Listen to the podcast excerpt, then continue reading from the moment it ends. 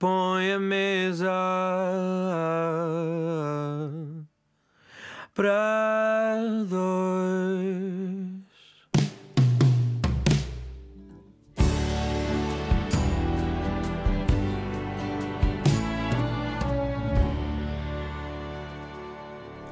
Viva, reservei mesa para dois, porque esta hora, se há coisa que eu gosto, é de ter amigos à mesa, amigos que tragam boas conversas, boa música também. Eh, O meu convidado de hoje junta essas duas valências e muitas mais. Estão habituados a ouvi-lo com certeza em leads desportivas, mas há tanta mais profundidade que eu acho que este programa hoje vai ser curto para tanta conversa boa. José Nunes, muito bem-vindo Olá, Pedro. a esta mesa para dois. É um prazer Obrigado. estar aqui contigo. É um gosto também. Obrigado por me teres convidado. És mais de almoços ou de jantares? Isto é hora de jantar.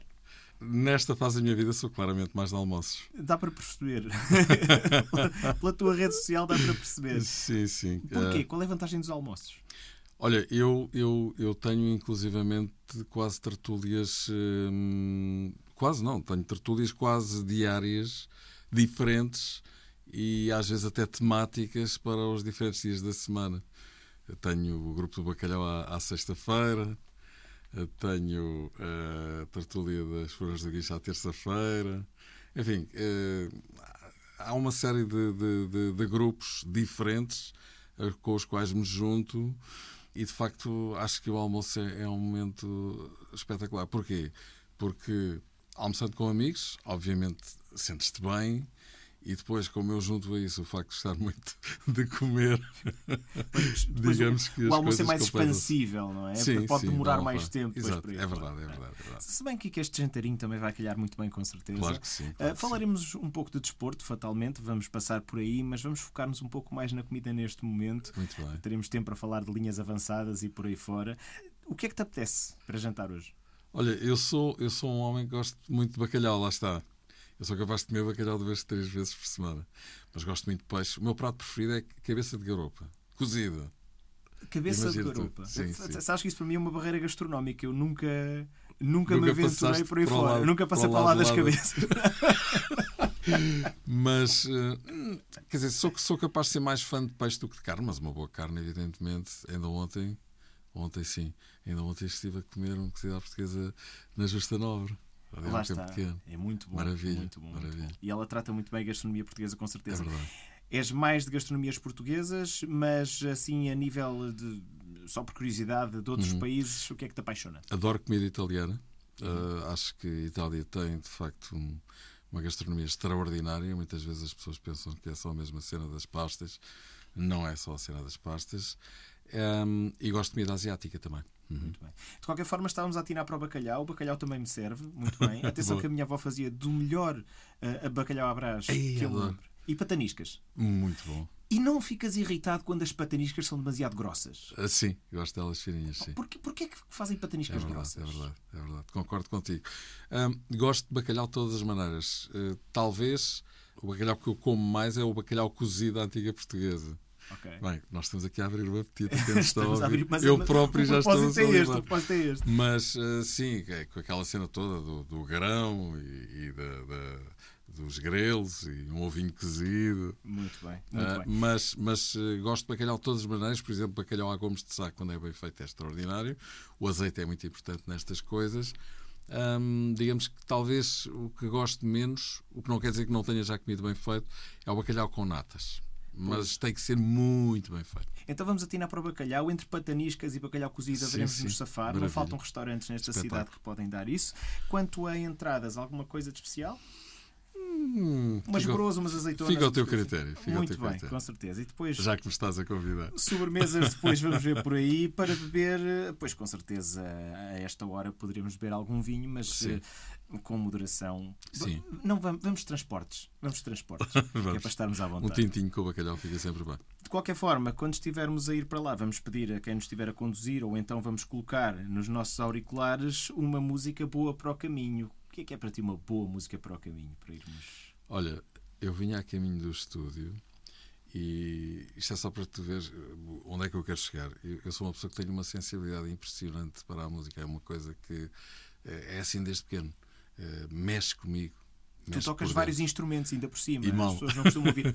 mal dizes tu, eu nunca te ouvi a tocar por acaso. Mas vinham a ouvir uma coisa clássica que toda a gente conhece, que é o A Man is in Love dos Waterboys. Max Scott é um, é um homem que tem, de facto, uma criação extraordinária.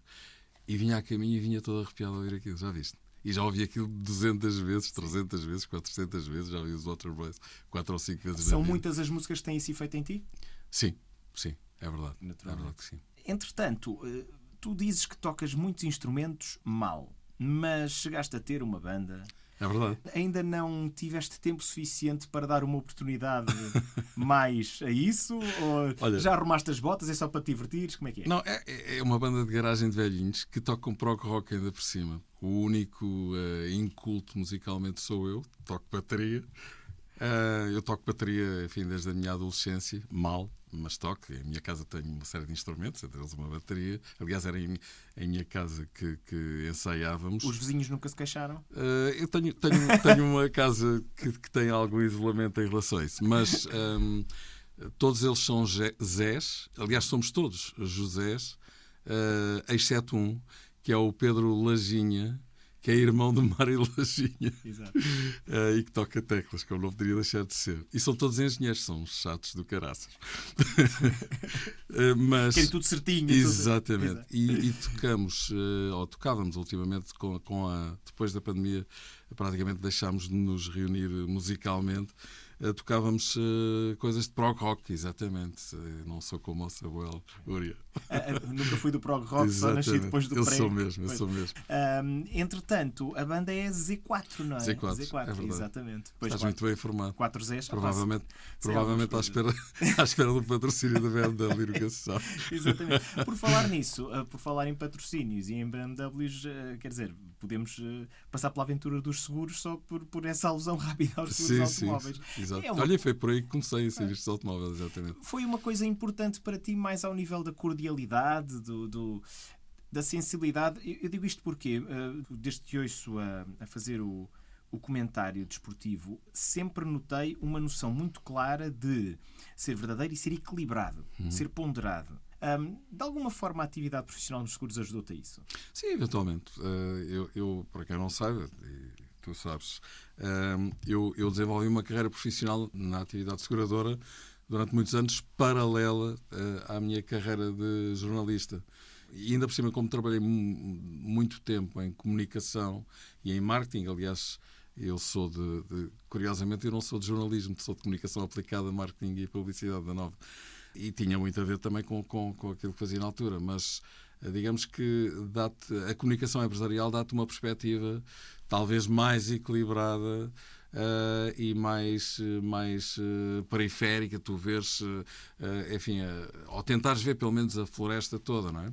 A visão analítica eh, de um comentador de futebol tem que observar, na minha opinião, alguma frieza e algum distanciamento. E também tem a ver depois com o, o facto de tu quereres falar do desporto como uma coisa que é, na sua essência, lúdica. Certo? Ah, tu, embora sejam Embora muita gente não a considere assim. é? Exatamente, mas, mas é aquela frase, acho que é do Saki, eu, eu, eu gosto sempre de dizer essa frase, é a coisa mais importante das menos importantes da vida, Certo. mas não deixa de ser das coisas menos importantes nesse aspecto de que ah, pode ter havido um grande drama num jogo, mas no dia seguinte está o arrasa, começa Claro, tudo outra vez, claro. mesmo que a tua época tenha sido uma desgraça, lá vem outra a seguir onde tudo pode ser diferente e de facto as pessoas às vezes esquecem-se dessa efemeridade do futebol. Exatamente. Também é por causa disso que tu tentas dar um lado humorístico, sempre tentaste, não é? São Sim. 25 anos já de linha avançada, sempre É com verdade. essa predisposição. Sim, e, enfim, modéstia à parte, acho que a linha avançada tem dado um pequeno contributo eh, para, hum, de alguma forma, hum, eh, suavizar o ambiente crispado que às segundas-feiras, por exemplo, muitas vezes existe, quando o nosso clube perde, não é? Exato. E eu acho que eh, eh, a principal missão da linha avançada é, do meu ponto de vista, eh, desmistificar, desconstruir, desacralizar e brincar com uma coisa da qual se gosta. Uh, e é isso que eu, que eu faço há 25 anos, vai para 26 na linha avançada, primeira rádio comercial e na antena 3 desde 2004. Podíamos tratar-nos por carneiro amigo o tempo todo agora aqui, porque acho que era isso que ficava bem, não é? Sabes que uh, é raro o dia em que não me chamam isso na rua. Carneiro amigo! É verdade, chegam a passar carros com um tipo com a cabeça de fora, carneiro amigo! E eu, um, bom, para quem não saiba, carneiro amigo, digamos que é, é, é de alguma forma o link que une o rebanho, chama-se assim, de ouvintes da linha avançada, que é muito grande. E, deriva de um filme português. E que deriva de um filme português. E este, este Carreira Amiga acontece num diálogo passado no Jardim Zoológico, em que o Vasco Santana está com as tias a tentar ganhar algum tempo para elas perceberem que ele era um mau aluno, apesar do dinheiro que enviava. É no filme A Canção de Lisboa, essa cena. E depois chega um vigilante, não é? Que Sim. se chama Carneiro. E que eu confundo com o. O veterinário. Que é igual ao Vasco Santana. Curiosamente, eles cruzam-se. E, e, pronto, e ele depois pede-lhe para ir ver os macacos, que é 20 macacos cada macaco, 20 escudos. 20 escudos ele fica exatamente. todo contente e ele diz que isso não se pode perder. Carreira amiga, deve todos ao mesmo. E cá está. E, e digamos que esta frase significa aquilo que acontece muitas vezes em futebol. Um exemplo que toda a gente vai perceber penalti a favor da nossa equipa é sempre penalti. Contra nós, nunca, nunca é. é penalti. Carneira amiga da Estados Unidos. Exatamente. Basta. Esse é um dos muitos links que ficam. Uh, nota-se em cada linha avançada a tua paixão pela música, nota-se também a tua paixão pela comédia. Esse, esse, esse virar para a comédia Sim. sempre esteve aí. E o cinema também. O é cinema também. Paixões. Tudo isso se, se, junta na, na, linha avançada de certa forma. Uhum. Uh, não estamos a comer carneiro, uh, estamos no bacalhau. também é bom. Se bem, se bem um bom carneirinho com então, batatas. Era, era o prato dos conspiradores. Acho eu, em Portugal, era considerado, nas caricaturas do Bordal Pinheiro, simbolizava a intriga eleitoral. E, assim, eu estou sempre a aprender coisas com o Pedro Miguel Ribeiro. Eu também estou sempre a Que é um homem com uma cultura impressionante. E, olha, não sabia dessa. Olha, mas, mas, eh, mas às vezes a minha cultura tem que ir depois ao Dr. Google para, para ir para a profundidade. Sabes que é, claro, claro, Às claro. vezes é um bocadinho aquela história de saber um pedacinho certo. de cada coisa. É, é cultura é um bocadinho como eu com os instrumentos. Exatamente, cultura buffet. Okay. Olha, um, nós também não estamos num buffet. Está a ser um belíssimo uh, jantar, uma belíssima mesa para dois. Tu tens dois filhos, tens a Cristina, tens o Bernardo. Certo. São idades um bocado diferentes. Pois. Deste a conhecer muita música aos teus filhos muito. e eles deram-te a conhecer muita música a ti? A Cristina e o Bernardo vão comigo a concertos desde muito novos. Muito novos. Por acaso são os dois em Itália, nesta altura, a trabalhar. Cada... Quer dizer, eh, a Cristina não está a trabalhar. A Cristina foi um batizado com, com a mãe, de uma amiga da mãe. E o, o Bernardo está a trabalhar e, e regressa amanhã. Eu sempre hum, o meu gosto musical sempre foi partilhado com eles e desde muito novos estou a falar para aí sei lá 12, 13 anos que eles iam a, a, todos os grandes concertos e eu vou a quase tudo que aconteceram em Lisboa eles estiveram presentes, cada um na sua época. A Cristina, como tu disseste, é mais, bem mais velha do que o Bernardo, mas, sei lá, por exemplo, nós Alive, Rock in Rio, isso normalmente estão comigo, pelo menos um deles. Uh, qual é, assim de repente, e tens algum tempo a pensar nisto, assim de repente, uh, músicas que tu lhes tenhas mostrado e que tenhas tipo, pensado três pontos para o Zé Nunes? Vamos ver. Eu, para o meu filho é o Peter Gabriel, por exemplo, e, e, e Vou... Kraftwerk. Não, mas vou-te dizer uma coisa. A Cristina também não conhecia Sarah Bareilles e eu enviei-lhe coisas uh, este verão da Sarah Bareilles e ela ficou um, super surpreendida. A Cristina tem também muito feeling para a música e, e, e gostou imenso. Muito no bem. caso do Bernardo, uh, surpreende-me o facto de, de, de, um puto com 25 anos uh, ter descoberto Led Zeppelin, Deep Purple que ele sabe que eu gosto, não é? E de repente surpreende-me com, com coisas que ele foi descobrir à obra de, de bandas deste. O Bernardo é mais, mais rock, sim. Mais rock. Está bem, aliás, eu adoro, eu adoro rock também, não é? Pronto, exato. Na seleção musical deste momento não se está a perceber tanto isso, mas lá está, estamos a jantar, queremos conversar, assim coisas leves. Daqui a pouco dou-te a minha sugestão, também tem uma história curiosa. Sobre futebol, eh, partilhas muito, tens muitos bate-bocas com os teus filhos relativamente a desporto? Mais com o Bernardo do que com a Cristina? Ou Sim, ela também a Cristina é nem tanto. A Cristina gosta, gosta de, um, de, um, de um clube, é verdade, e por acaso até é o meu. mas uh, em relação ao, ao Bernardo, ele, ele trabalha, ele, ele é cameraman neste momento e já nos encontramos em estádios, não é? E ele vai muito para o estrangeiro justamente por causa disso. Esteve no Mundial do Qatar o tempo todo, esteve agora há pouco tempo na Liga das Nações, esteve na Supertaça Europeia, esteve dentro da cabine do Manchester City. Isso é uma história sim, sim, sim. Ele, é tem, um ele, ele está a ganhar muito mundo e, e grande experiência e contacto direto com o futebol nacional e internacional. Isso é giro. Tem um pouco o acesso dos repórteres de pista, não é? De certa Certo, forma. Se certo, calhar até claro, mais claro, claro. A, entrar nos balneários. No caso de, de ter ido ao, balneário do Manchester City, teve a ver com o facto do City ter ganho a Supertaça Europeia. Isso já estava assegurado antes. No caso do Sevilha, não. A empresa do Bernardo tinha negociado isso com, com o City em caso de vitória e ele teve essa sorte. Então andou lá ao pé daqueles animais todos E tu, que nós ruído- conhecemos. E tu ruído de inveja. Claro, claro que sim. Perguntaste alguma coisa ao Guardiola? Exato. Perguntaste qual era o segredo tático dele para conseguir meter a equipa a jogar assim? E é curioso que ele também tem uma, uma opinião muito interessante acerca do Guardiola, mesmo, quer dizer, obviamente não, não é no trato pessoal, mas quer dizer, esteve perto dele várias vezes e confirmou a imagem que eu penso que a esmagadora maioria tem de um tipo que é de facto de outro patamar a todos os níveis, inclusive a do intelectual. É possível, sobretudo hoje em dia, quer dizer, longe vão os tempos em que os, os jogadores eh, tinham pouca educação, Sim. longe vão esses tempos. Tu achas de certa forma pode haver uma nova classe de pensadores vinda de, do desporto, particularmente do futebol? E até de outras gerações, tu vês que o Valdano é, é uma pessoa que reflete, Exatamente. é um filósofo do futebol, não é? Exatamente. Hum, sim, acho que sim. Acho que... E tem implicações na vida, por exemplo? Achas que é possível transportar. uh, falo ao nível de condução de homens, ao nível de condução de pessoas. Digo homens, atenção, tem que dizer de mulheres também. E, e, e a ver pelo caso Rubiales o quanto temos a aprender Certo, todos certo, ainda. certo, Uh, mas, mas nesse aspecto, achas que do, do futebol se pode transportar uh, alguma coisa, tendo em conta que hoje em dia se produz efetivamente conhecimento? Quer dizer, tens Guardiolas, tens Jurgen Klopp, tens treinadores que têm uma opinião séria sobre as coisas, mesmo a nível de sociedade. Claro que sim. E, e depois repara, quer dizer, também depois temos que contextualizar as coisas. Infelizmente, o nosso futebol está, está muito atrasado numa série de coisas. Quer dizer, a modernidade não, não, ainda, ainda aqui não chegou, na minha opinião. Eu tenho essa opinião, sou muito crítica em relação a isso e tu sabes que eu tenho, que já falámos disso várias vezes. Eu acho que os dirigentes do futebol português têm que dar de facto um passo em frente. Quer dizer, nota-se que há uma evolução grande.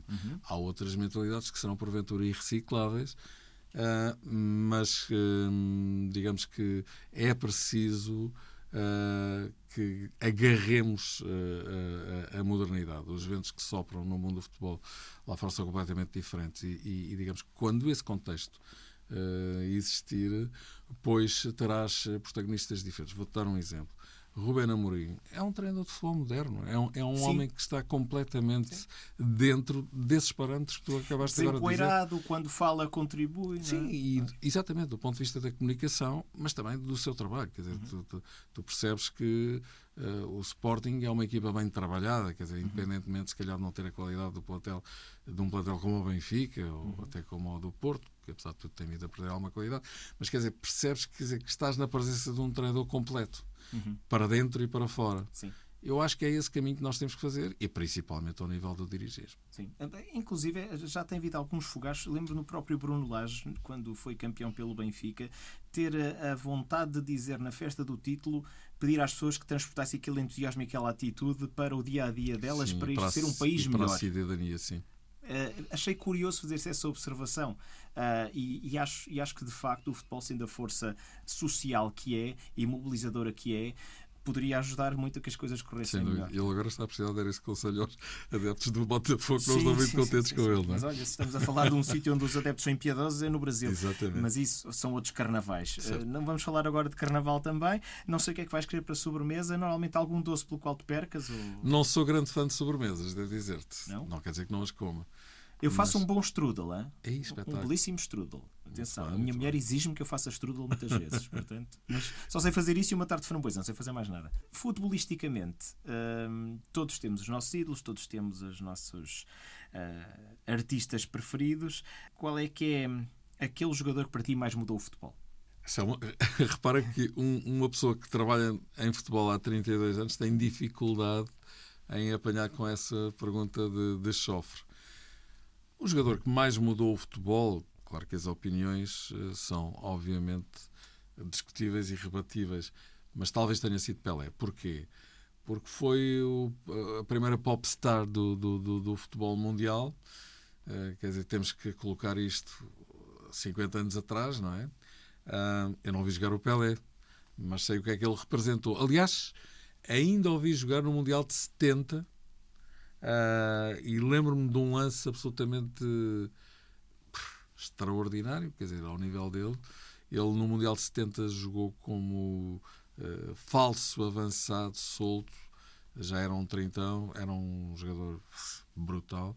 E recordo-me que contra a Checoslováquia, que era na altura campeã da Europa em título, uh, ele um, lembrou-se de fazer, repara bem como as coisas são, uma coisa semelhante àquela que o Pedro Gonçalves fez contra o Arsenal na época passada e que de forma escandalosa não está uh, no, nos gols candidatos a prémio Puscas. Eu acho que isso deve também ao facto do gol do Nuno Santos estar lá e pois. serem dois jogadores da mesma equipa, Exatamente. provavelmente eles tiveram que optar. Exato e com todo o respeito pela extraordinária execução do Nuno Santos, que marcou um gol belíssimo. De letra, não é? Sim, eu acho que o do, do pote do Pedro Gonçalves é uma coisa absolutamente. Porque é um remate antes do meio campo. Sim, não é? pontapé de 60 metros e a bola a entrar ali limpinha na rede é uma coisa incrível. E é? o Pelé inventou essa ousadia com o Victor, guarda-redes da Checoslováquia, só que a bola não entrou. Eu acho que isso ainda deu mais encanto à coisa. O guarda-redes, o, o Victor, entrou pela balizada, ele ficou agarrado às redes e a bola raspou na barra e saiu por cima. Tu acreditas uh, na poesia do erro no futebol, então? Acredito, acredito. Olha, um dos meus. Por isso é que não davas para treinador. Eventualmente, eventualmente, mas sabes que um dos meus melhores amigos em futebol, um homem mais velho que eu, Aurélio Pereira, pai futebolístico de muita gente, do Cristiano Ronaldo, Ronaldo, por exemplo. Uh, sempre me disse que um, o futebol de formação é ensaio e erro e é muito importante deixar os miúdos errar. Pablo Aymar, grande ídolo meu também, gosto muito dele. Uh, aqui há uns tempos tinha precisamente esse debate, e são declarações públicas dele, deve saber, sobre o facto de, uh, de ser preciso deixar errar mais os miúdos na claro, formação, claro. porque senão não, não surge a fantasia. Com certeza. Ah, porque senão eles deixam de arriscar. Sem dúvida. Agora, uh, em, por exemplo, em relação ao futebol português, Eusébio, claro, acho que é incontornável. Acho que há, há, um, há um tempo antes de Eusébio e um tempo depois de Eusébio. O Eusébio é um, é, um, é um homem que projetou não só uma equipa, mas um clube para a ribalta do futebol europeu. Ele tem uma influência absolutamente determinante na ascensão do Benfica enquanto clube e enquanto equipa que no futebol europeu na década de 60 pontificou que foi a cinco finais da Taça dos Campeões Europeus. Isto hoje em dia parece uma coisa absolutamente alucinante. Tinha uma grande equipa, mas aquela equipa nunca teria chegado onde chegou se não existisse Eusébio, que por acaso até nem participou na primeira Taça dos Campeões Europeus que o Benfica ganhou. Mas uh, cai lá, considero que são porventura os homens que mudaram o mundo futebolístico. E ficamos com este testemunho. Temos agora que ir embora porque, pronto, amanhã temos que acordar e a vida continua com todas as suas uh, vicissitudes e todos os seus desafios. José Nunes, foi um enorme prazer conversar contigo nesta mesa para dois e cá voltaremos. Reserve mesa qualquer dia para outro amigo ou outra amiga.